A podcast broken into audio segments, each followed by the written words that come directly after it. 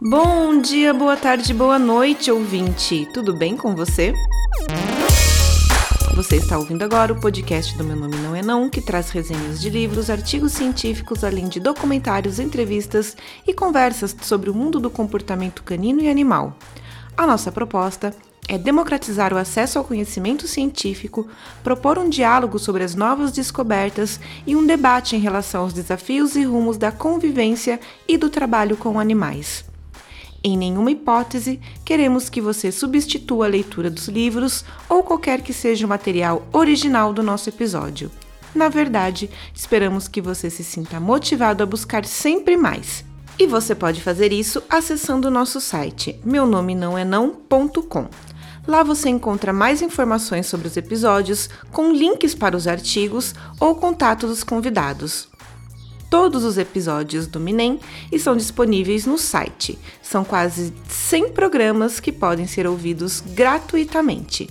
Não esquece de seguir a gente no seu tocador de podcast preferido para não perder nada e sempre receber notificações quando tiver um programa novo no ar. Também estamos nas redes sociais, Twitter, Instagram e Facebook. Basta procurar por Meu Nome Não É Não ou arroba Meu Nome Não É Não. Agora que você já sabe onde nos achar, queremos engajamento, hein? Pode fazer comentários, deixar suas críticas, elogios, sugestões. Não existe melhor recompensa que a sua curtida, seus emojis e os seus stories marcando a gente. O podcast Meu Nome Não É Não é produzido por mim, meu nome é Nayara Lima, também pela Miriellen Campos e pelo Guto Leão. E hoje você está ouvindo apenas a minha voz porque nós vamos de Drops. E o Drops é esse formato de episódio mais simples em que a conversa é só entre a gente. Vamos lá?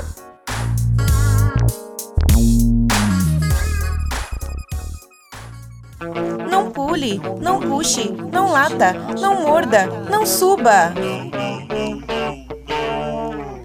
Ei, meu nome não é não.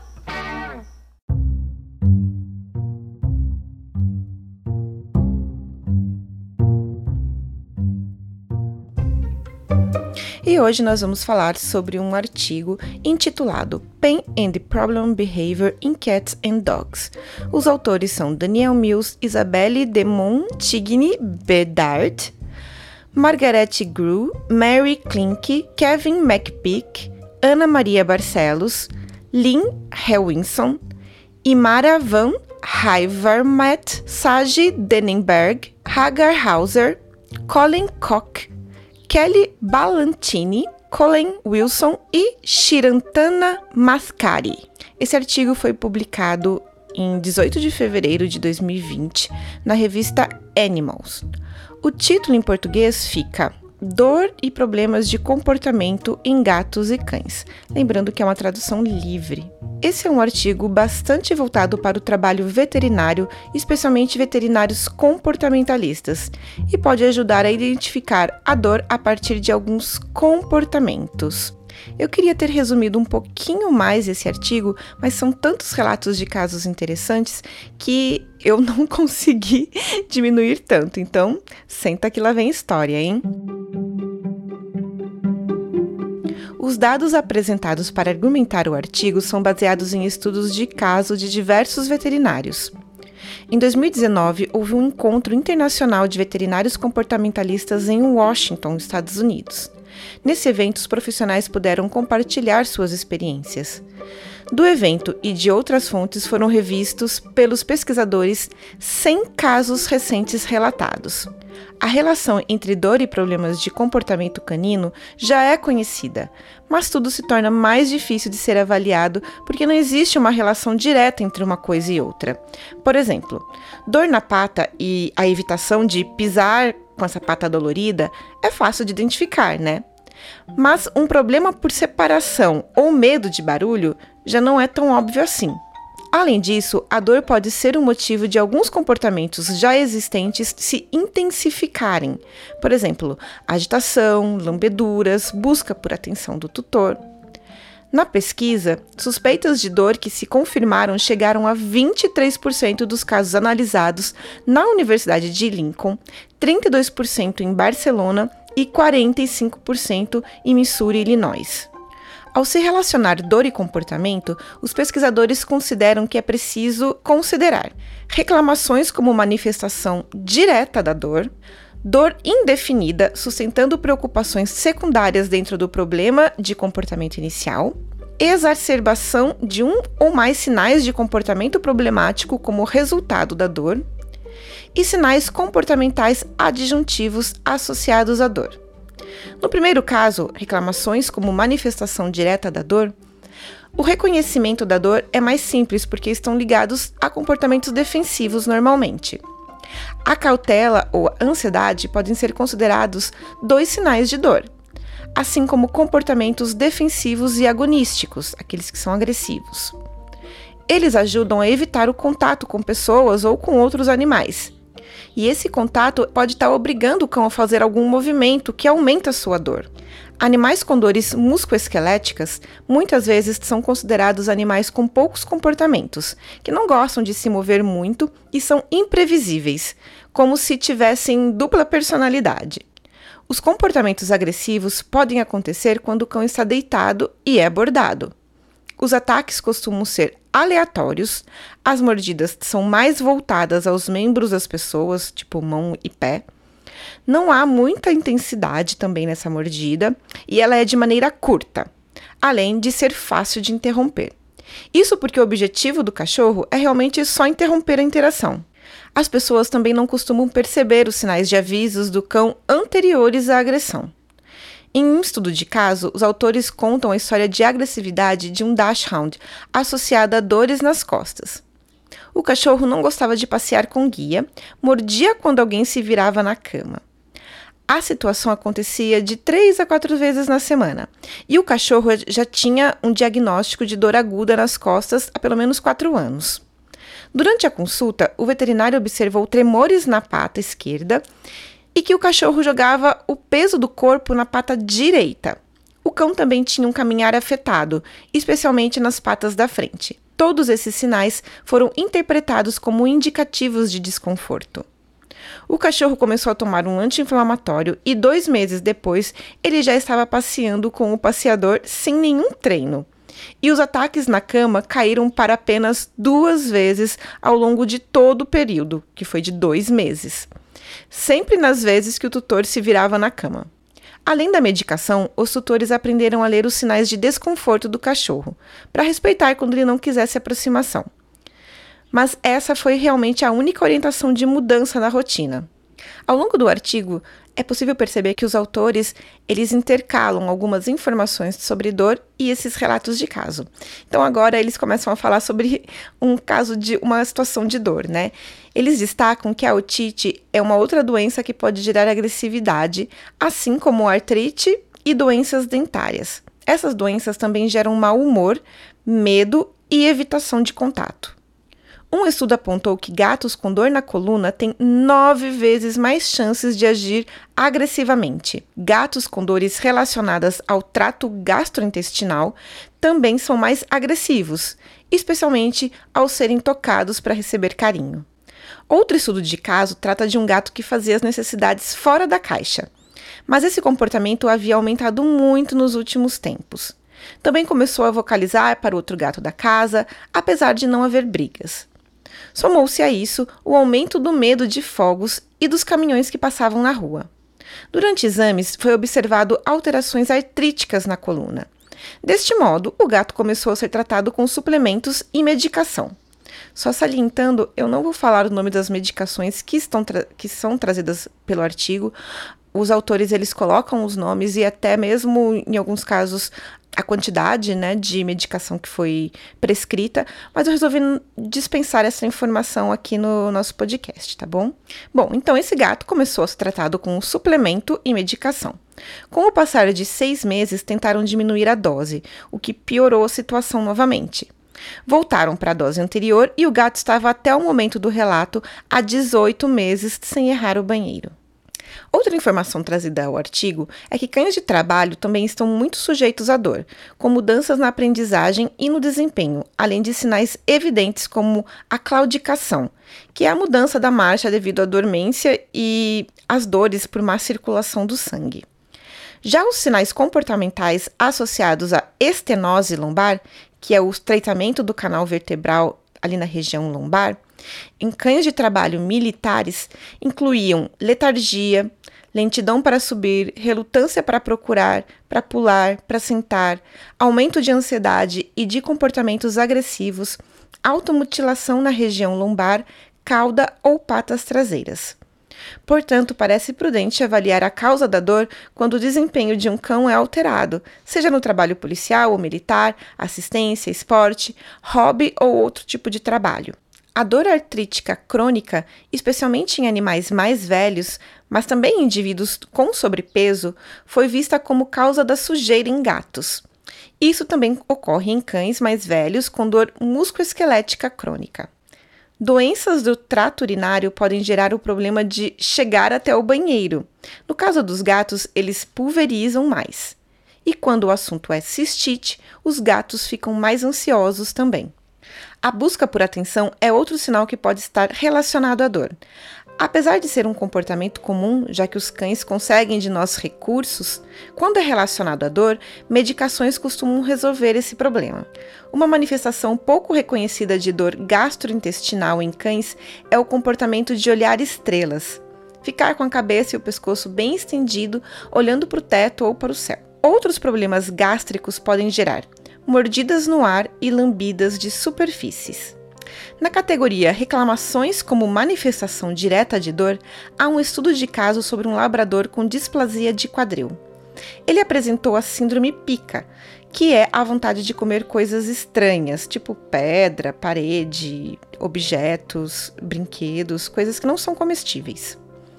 Esse cão também tinha doenças gástricas mas o veterinário decidiu por um ensaio analgésico de seis semanas para dor no quadril. A partir daí, o cão ocasionalmente pegava uma pedra, mas não engolia mais. Também era mais ativo e brincalhão. Após dois meses de tratamento, os tutores relataram que o cão não estava mais interessado em pedras. Nesse caso, embora os problemas gastrointestinais fossem considerados, a dor musculoesquelética parecia ser a causa da pica. Outro comportamento ligado à dor são os repetitivos, como lamber, mastigar o rabo e que podem até evoluir para automutilação. Já a dermatite acral por lambedura é considerada um problema comportamental, mas pode haver outras questões como linfoma, pinortopédico, pioderma profundo, tumor de mastócitos, leishmaniose e esporotricose. É preciso atuar para não haver a evolução de um comportamento compulsivo. Outros comportamentos levantados pelos veterinários nesse encontro de 2019 foram destrutividade quando deixado sozinho, medo e ansiedade sem motivo aparente. Um caso observado por um autor também entrou em estado de transe associado a costas arqueadas. O problema foi resolvido com a intervenção analgésica, sugerindo que episódios podem estar relacionados a espasmos induzidos por dor aguda. Proteção de recursos, incluindo proteção da tigela de água, foi amplamente observada pelos autores em associação com dor musculoesquelética, por exemplo, displasia de quadril, e também doença gastrointestinal crônica. Agressão ao tutor como resultado de impactação da glândula anal em cães e gatos. Recusa aos passeios, congelando ou se recusando a entrar em uma parte da casa com o piso potencialmente escorregadio e perturbação do tutor à noite, o que também pode ser degeneração cerebral relacionado à idade em gatos.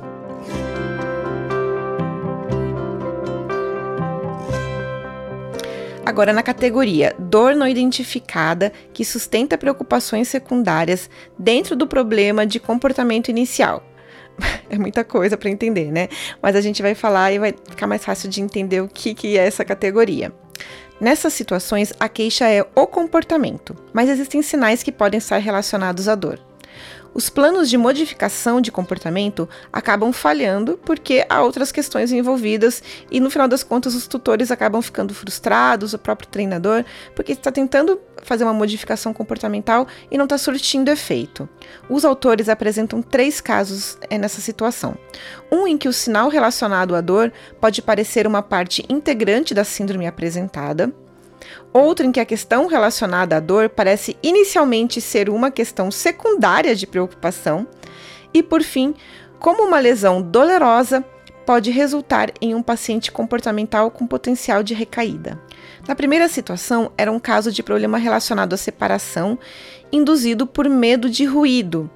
Esse cão era um border collie castrado de 9 anos que vivia com o tutor desde os 14 meses. Há sete anos, esse cachorro tinha medo de aviões a jato. Bem específico, né? Mas quem já escutou um avião com um zunindo um pouquinho mais fino, esse é o, um tipo de avião que provavelmente deve incomodar e, e estranhar mesmo. Os cães devem estranhar bastante é, o barulho, porque é bem agudo e é diferente dos aviões comuns. E esse medo de avião a jato, de barulho, desse barulho, ele acabou se generalizando e o cachorro não conseguia mais ficar sozinho. Quando ele ficava sozinho, ele acabava destruindo as coisas.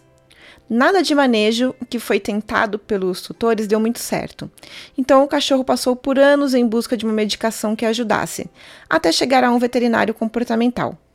Três meses antes, começaram o desmame dos medicamentos que ele já fazia uso e em uma avaliação de vídeo do comportamento, o cão mostrou que se engajava em ataques curtos, relativamente fixos, do tipo compulsivo, de coçar é, com uma pata e depois se deitar. Esse cachorro também tinha um histórico variado de suspeitas de lesões nos membros da frente, quando tinha dois anos.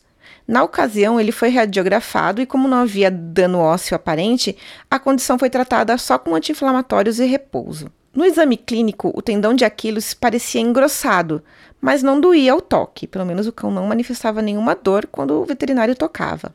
O novo veterinário orientou sobre as medicações, pensando no medo de ruído e também no caso do comportamento de escavação estar relacionado a convulsões. O tutor foi aconselhado a continuar aprimorando as recomendações de manejo anteriores, também recebeu um diário para monitorar o comportamento e foi encorajado a fazer gravações regulares de vídeo quando o cão estava sozinho. Depois de seis meses, o cão estava bem de maneira geral. Ele parecia mais calmo e menos ansioso, mas a escavação ainda não tinha sido resolvida. Foi então solicitada uma radiografia que revelou uma extensa ossificação do tendão de Aquiles e esporas no calcanhar. Um novo medicamento foi receitado e, após um mês, o tutor relatou que o paciente parecia mais relaxado em casa e nenhuma escavação foi observada em nenhum dos vídeos, sendo que várias gravações foram feitas semanalmente e algumas delas tinham quatro horas de duração. O outro caso é de um cachorro com problema secundário de andar relacionado à dor com proteção de recursos.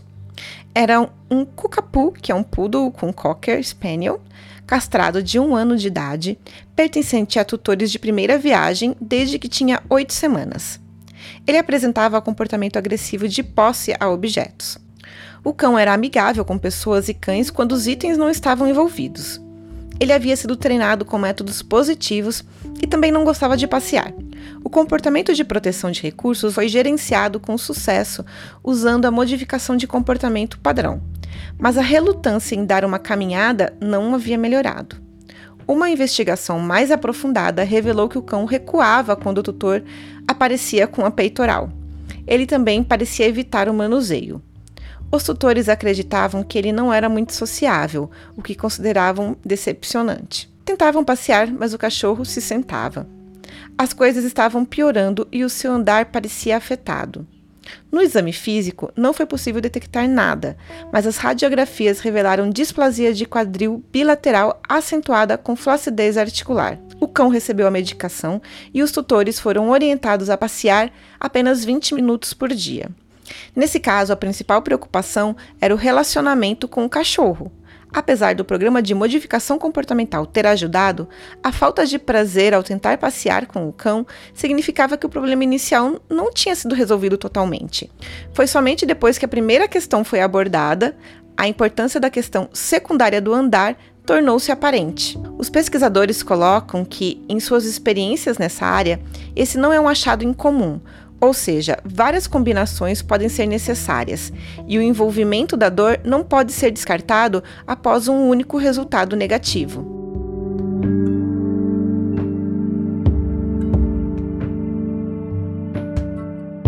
E o terceiro caso é de um cão de 4 anos, macho, macho SRD castrado e com 25 quilos. Ele estava atacando outros cães da casa. Também era agressivo com cães e pessoas desconhecidas, tinha alta excitação e hipervigilância. Com uma medicação que é bem comum quando o assunto são cães agitados, vocês já devem conhecê-la, mas eu não vou ficar falando sobre medicações, como eu já disse. E também com manejos e protocolos, esse cão tinha melhorado por seis meses até a ansiedade voltar. O tutor também observou um aumento na frequência do cão em lamber os lábios, dilatação da pupila, maior sensibilidade aos ruídos ambientais dentro e fora de casa e hipervigilância. O cachorro não fazia um exame físico fazia 10 meses. Ele teve uma doença periodontal leve, mas nenhum outro achado.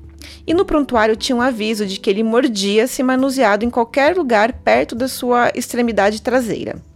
Durante a consulta, se observou que o cachorro descarregava o peso em uma das patas e tinha uma marcha rígida. Foi orientado uma nova medicação e quatro meses depois, o tutor relatou uma diminuição da hipervigilância e da sensibilidade ao ruído. Diminuição da, também da intensidade das respostas às pessoas e cães encaminhadas e aumento da brincadeira desde o início do tratamento. Em todos esses casos, a importância das mudanças comportamentais relacionadas à dor são a queixa principal. Apesar do problema médico não ser o problema que levou os tutores, a maioria ficou muito satisfeita em conseguir resolver essa questão. Os autores colocam que o que muitos tutores acreditam ser teimosia pode ser dor, na verdade. Os cães podem mostrar sinais de dor ao caminhar em superfícies muito frias. Eles levantam ou sacodem a pata, têm indisposição para andar, para mover qualquer membro, agacham-se, desmoronam-se, vocalizam, evitam certos cômodos da casa sem motivo aparente. O terceiro aspecto a ser considerado na relação entre dor e comportamento é a exacerbação de um ou mais sinais de comportamento problemático como resultado da dor. Isso significa que, às vezes, a dor não é a causa do problema, mas pode agravá-lo. A dor induz um viés cognitivo negativo, que pode exacerbar problemas associados ao estado afetivo negativo, como ansiedades, medos e frustrações. O contrário também vale. Animais mais pessimistas também sofrem mais com questões de dor, né? Afinal de contas, se você já não está muito animado na vida, qualquer dorzinha fica muito pior. A orientação é que sempre que houver suspeita de envolvimento de dor em um caso de comportamento, o tratamento deve considerar um manejo da dor e de outros estados afetivos negativos desde o início. Ou seja, é preciso se preocupar com essa outra questão emocional do cão. E vamos aos casos desta categoria.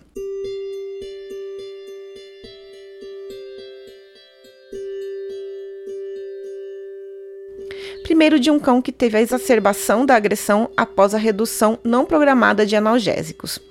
É uma história mais triste em relação às outras, porque não houve um exame que confirmasse as suspeitas, apesar é, de vários comportamentos indicarem dor.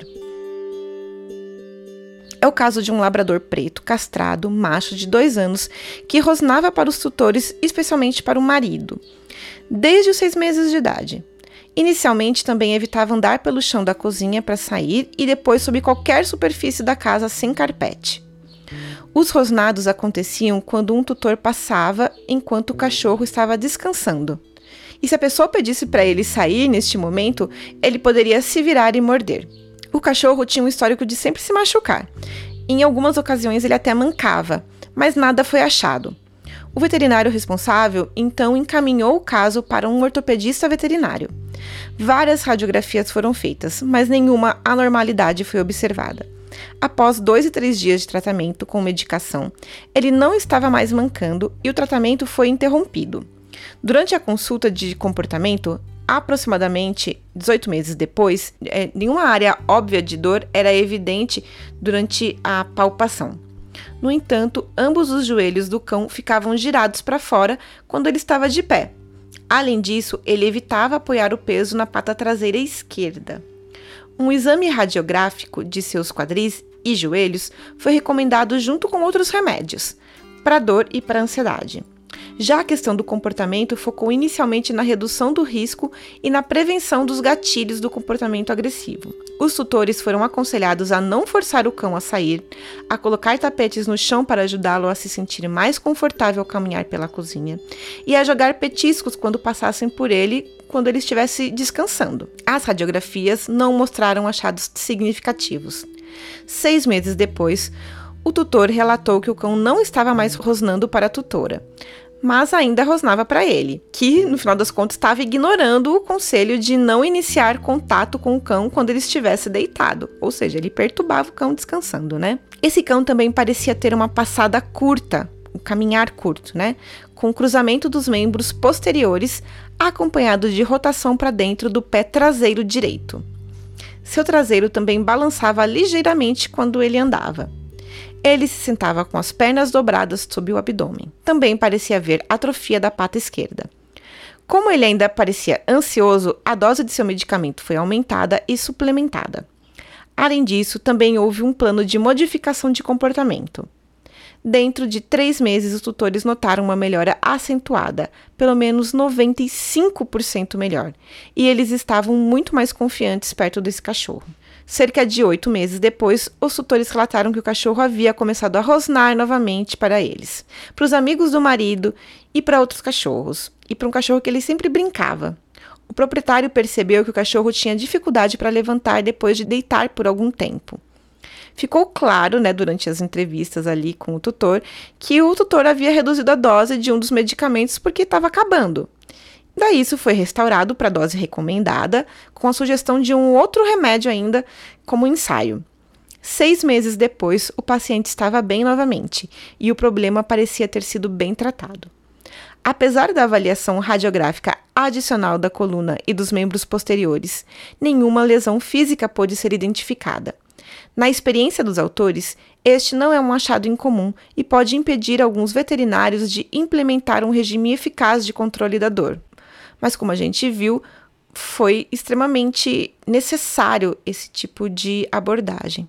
Os autores apontam ainda que uma análise qualitativa de cães sensíveis ao ruído com e sem dor musculoesquelética identificou vários fatores relacionados à natureza da resposta que podem ser sugestivos de envolvimento da dor. Em particular, parecia haver uma tendência maior de evitar uma grande variedade de locais associados ao ruído nesses animais em comparação com controles, com animais que estavam sob controle sem dor. Cães com dor também tendem a se esconder quando sentem dor em vez de procurar o dono. E isso pode ser porque o contato com o tutor pode estar associado a abraços ou carinhos.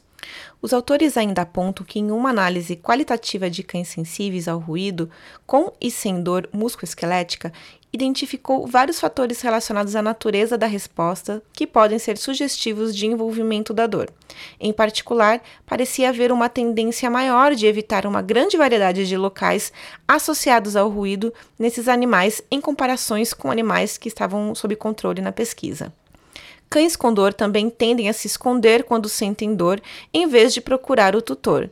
Isso pode ser porque o contato com, com os tutores pode estar associado a abraços ou carinhos na tentativa de tranquilizá-los. Além disso, cães com dor são mais propensos a desenvolver reatividade mais tarde na vida. Outro caso apresentado pelos autores foi de exacerbação de certas formas de evitação em um cão com dor crônica. Esse cachorro era um cachorro mestiço de 21 quilos, macho castrado, 3 anos e meio e foi encaminhado para avaliação de sua ansiedade. O medo e ansiedade foi demonstrado em relação a ruídos, a aproximação do tutor, a presença dos tutores carregando objetos e certas sombras também. Após uma consulta inicial, notou-se que havia um problema dentário e também displasia. Então extraíram o dente e começaram o tratamento com um anti-inflamatório. Após cerca de quatro semanas, a resposta de medo e abordagem do tutor e das sombras desapareceu, e a resposta a outros estímulos foi reduzida em uma extensão variável. Os autores da pesquisa também chamam atenção neste ponto para a semelhança entre os sinais de dor crônica e a disfunção cognitiva em animais mais velhos. Muitos cães mais velhos podem sofrer de condições dolorosas crônicas, assim como de declínio cognitivo. A dor crônica pode não apenas parecer sintomaticamente semelhante, mas também pode exacerbar o envelhecimento normal e a disfunção cognitiva. Por isso, se o cão tem uma dessas coisas, é bom avaliar se tem a outra também. Por fim, é importante na relação entre dor e comportamento a categoria de os sinais comportamentais adjuntivos associados à dor. Esses são comportamentos que muitas vezes não são considerados problema, como bocejar, coçar, se alongar com muita frequência, por isso podem até passar desapercebidos mas no fundo acabam indicando dor também. Os autores esclarecem que a maioria dos veterinários está familiarizada com os sinais de dor, como deslocamento entre os membros ao ficar de pé, uma marcha anormal, apoiar-se contra objetos, interrupções na marcha, congelamento súbito, um jeito incomum de deitar ou sentar, uma postura não convencional, sentada ou deitada, comportamento é, incomum ou hesitante ao fazer cocô e xixi, mordiscamentos, coceiras, principalmente se acontecem de maneira repentina, e até o comportamento de ficar cheirando superfícies é, são bem identificados como sinais de dor. Mas outros comportamentos também podem estar associados à dor e que não são tão óbvios. Além disso, eles alertam que é preciso se preocupar com os comportamentos considerados comuns em um determinado grupo ou raça, que pode estar se tornando normalizado e ter seu reconhecimento clínico comprometido por isso. Nos relatos, cães com marcha anormal não só eram mais propensos a ficar irritados, relutantes em caminhar e incapazes de pular, mas também uma, tinham uma prevalência muito maior de comportamentos adjuntivos que podem ser menos amplamente associados à dor. Estes incluíam coçar anormal da cabeça e do pescoço, lambedura de ar e estalo de mosca, como se o cachorro quisesse morder alguma mosca, sabe? Caçando.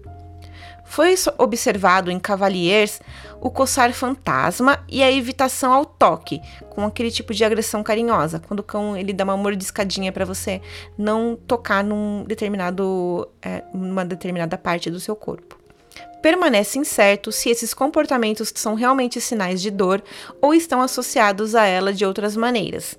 Por isso, são comportamentos adjuvantes ou adjuntivos associados à dor. Não dá para chamar necessariamente de sinais de dor. Para exemplificar, o último estudo de caso apresentado no artigo foi de um Terrier Cross de 8 anos, macho e castrado. Ele de repente começou a ter comportamento destrutivo quando deixado sozinho, duas semanas antes da primeira consulta. Os tutores costumavam voltar para casa e encontrar enfeites arrancados, pedaços de móveis, saliva. Poderia ser algum problema de separação ou só uma forma do cão passar o tempo, mas como veremos, não é bem isso. O cachorro começou um processo de dessensibilização à rotina de saída. Mas na consulta, o tutor relatou que haviam acontecido algumas mudanças de comportamento algumas semanas antes do início da destrutividade. O cachorro diminuiu comportamentos lúdicos, tinha a aparência mais deprimida, como andar de cabeça baixa e rabo baixo, piora também da sensibilidade ao ruído e aparência ansiosa algumas noites.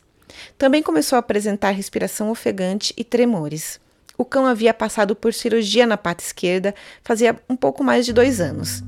Ele mantinha a marcha rígida dos membros da frente, tentando também diminuir o peso da parte de trás do corpo. Então fizeram radiografias dos joelhos e quadris e começaram um protocolo de analgesia. Os tutores também foram recomendados a um diário e manejos. A analgesia foi recomendada por seis semanas mas duas semanas após o início, a destrutividade após a separação foi completamente resolvida e os tutores notaram um aumento no comportamento lúdico e a cessação dos sinais semelhantes à ansiedade e depressão. Por isso, acabaram continuando com o, com o processo de analgesia por mais tempo. As melhorias foram mantidas três meses depois, até o acompanhamento ser encerrado e o caso ser encerrado. A conclusão dos autores é que animais com dor ou que experimentam qualquer doença podem se sentir em maior risco e expressar níveis mais elevados de ansiedade, além de frustração, porque eles não conseguem acessar os recursos que desejam ou percebem certos recursos como mais valiosos do que normalmente seriam. Alguns comportamentos podem servir para aumentar a liberação de endorfina também, como bocejar, e assim acaba, acaba aliviando alguma parte do desconforto ali relacionado à dor. Assim como a atividade social de interação com os tutores também é uma forma de alívio. Por isso existe a busca de atenção e a angústia quando o tutor não está disponível. Os autores destacam que não se deve desconsiderar o papel potencial que a dor desempenha em comportamentos. A analgesia inicial pode não ser suficiente para confirmar um foco de dor, mas com certeza irá salvaguardar o bem-estar do paciente, além de ajudar no programa de modificação comportamental quando o tutor não está conseguindo resultados. Por isso, melhor tratar a suspeita de dor primeiro. Ou seja, se você está com problema comportamental e está com alguma suspeita que é possível ser relacionado à dor, primeiro é indicado descartar isso para depois iniciar a modificação comportamental. Os autores finalizam escrevendo sobre a importância da conscientização sobre o assunto e a necessidade de sempre documentar os casos para ajudar outros profissionais no futuro.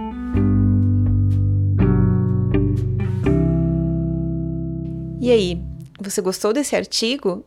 Eu achei bastante interessante a gente conhecer um pouco mais esses estudos de caso que nos demonstram várias situações em que comportamentos estão relacionados à dor. E conta pra gente, manda pra gente alguma situação aí que vocês viveram e que vocês conhecem que o comportamento foi afetado por questões de dores e doenças. Vamos conversar sobre esse assunto, tá bom? Um beijo para todos que ficaram até aqui, espero que vocês tenham gostado. Não esqueçam de seguir a gente nas nossas redes sociais. O meu Instagram é nalima.ensinocanino. O da Miriellen é AU com dois U's underline cão e o do Guto é Guto Leão underline. Um beijo para todos e tchau!